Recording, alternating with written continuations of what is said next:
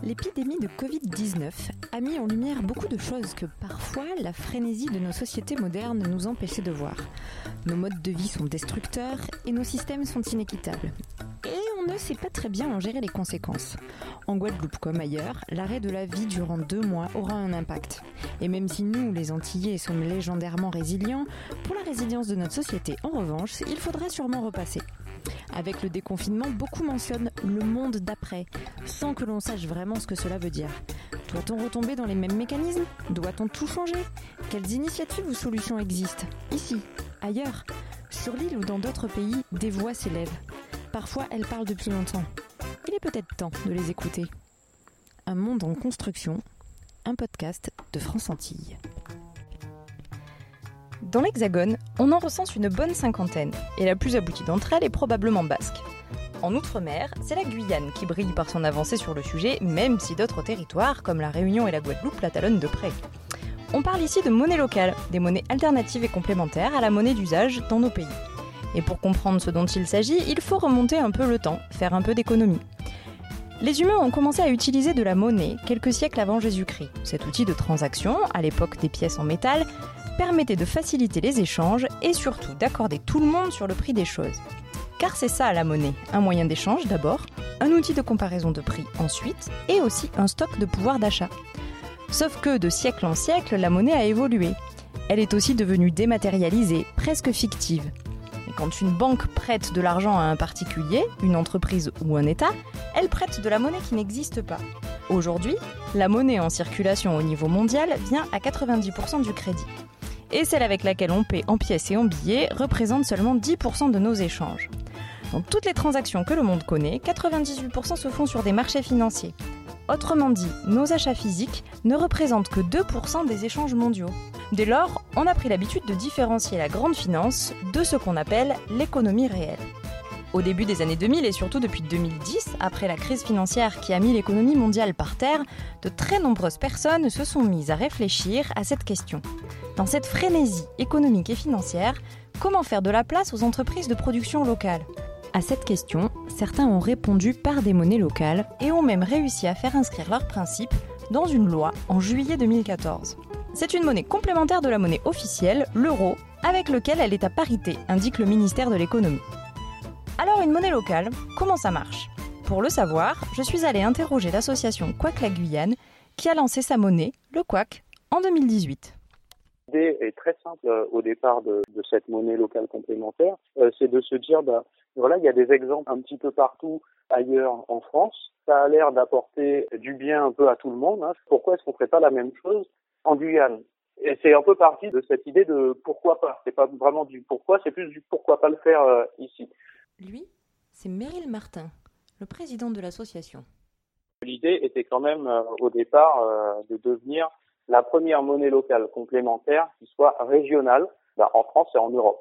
Maintenant, euh, il faut être clair aussi, de Camopi à Maripasoula, il n'y a pas des échanges en couac qui se font tous les jours, d'accord? Donc en général, ça se concentre sur les plus gros foyers de population, on va dire principalement l'île de Cayenne. En plus, c'est là où est le siège de l'association. Donc c'est là que c'est un petit peu le plus facile à gérer, j'ai envie de dire. Mais l'idée est vraiment bien de diffuser sur l'ensemble du territoire. Quelque chose aussi qui prend du temps, euh, sur lequel il ne faut pas être pressé. Hein. Il faut reprendre un petit peu les valeurs de base qui sont l'aspect humain. Et euh, j'ai presque envie de dire cette lenteur, c'est noble, hein, euh, cette lenteur humaine dans les échanges, dans la confiance qu'on peut accorder. On parle quand même de quelque chose de sensible. On parle de l'argent, les gens sont dans leur poche. Donc c'est vrai qu'il y a une phase de sensibilisation, d'information au niveau de la société civile qui est énorme à faire.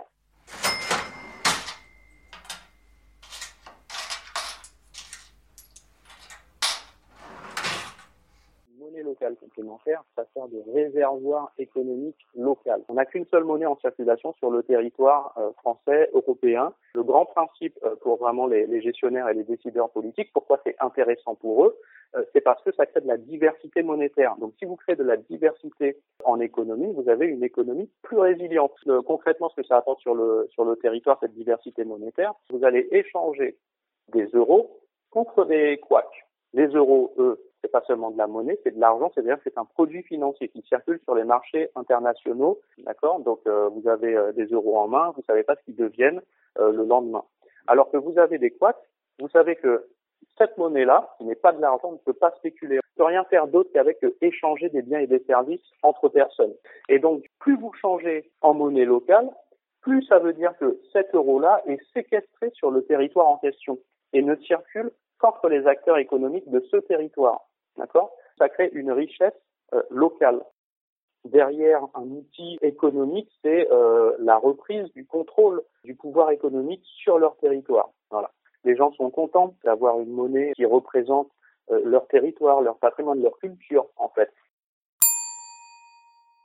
En Guadeloupe aussi, on travaille à des monnaies locales. Et une a déjà existé, le Yonalot, le YAL pour les intimes, mis en place par des militants du LKP. C'est l'historien Raymond Gama qui raconte. C'est un projet qui euh, qu'on a mis en place euh, il y a peut-être 5 ou 6 ans, qui a fonctionné euh, pendant plusieurs années et qu'on a été qu'on a mis en réserve en, quelque sorte parce que la manifestation au cours de laquelle ce projet prenait place tous les ans, c'était notre rassemblement annuel, c'est-à-dire la, la, la, grande journée du LKP. Et donc, euh, les choses se faisaient sur place à ce moment-là en monnaie YAL. Bon, voilà.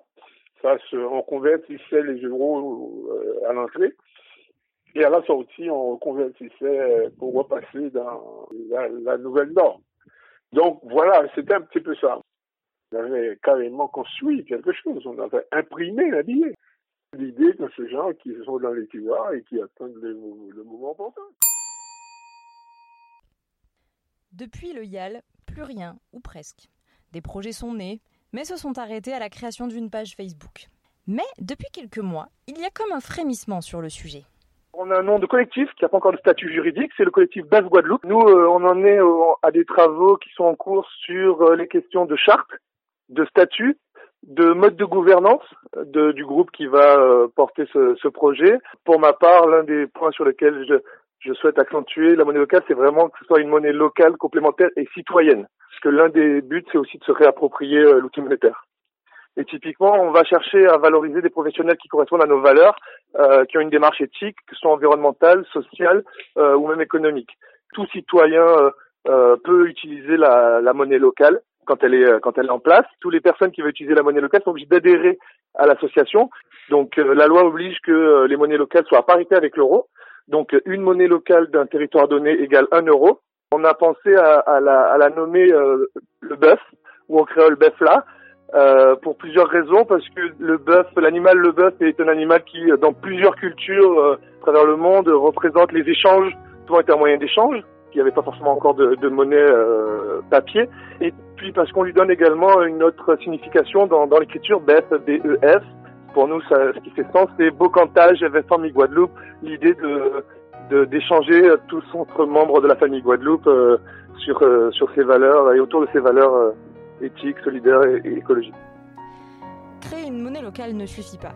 Souvent, il faut une conjonction de plusieurs facteurs pour qu'elle fonctionne et participe à développer l'économie locale.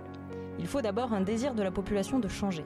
Puis, une bonne communication pour les porteurs de projets qui doivent être organisés de manière dépolitisée, c'est essentiel, mais aussi de manière participative et autonome.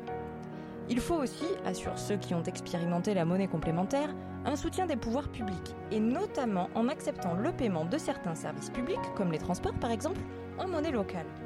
Enfin, il faut aussi que la monnaie ne soit pas stockée trop longtemps dans les portefeuilles des gens pour qu'elle circule.